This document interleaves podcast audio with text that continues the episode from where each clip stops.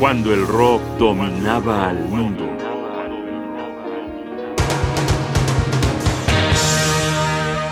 Frank Zappa en 1976.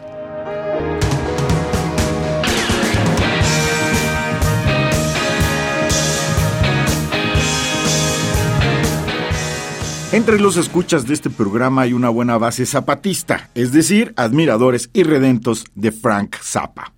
Estos me reclamaron que desde el año pasado interrumpimos el recuento que habíamos venido haciendo de la discografía de este genial guitarrista estadounidense. Y tienen razón, hoy retomamos exactamente donde nos habíamos quedado, por lo que continuamos con el álbum 22 en su discografía, que en octubre de 1976 apareció bajo el nombre de Sud Allures. Por alguna extraña razón, el disco apareció bajo el sello Warner Brothers, y adivina una disputa de intereses entre el autor, la disquera, los productores y los abogados. Debido a esto, creo yo, en la portada del disco vienen retratados músicos que no participan en las sesiones y viceversa. Lo que se dijo en esos tiempos era que el disco iba a ser doble y al final, por las disputas contractuales, todo quedó en un solo disco. Independientemente de esto, este periodo de Zappa es imaginativo y audaz. No lo podían parar disputas legaloides y logra, con su música, territorios insospechados como el siguiente.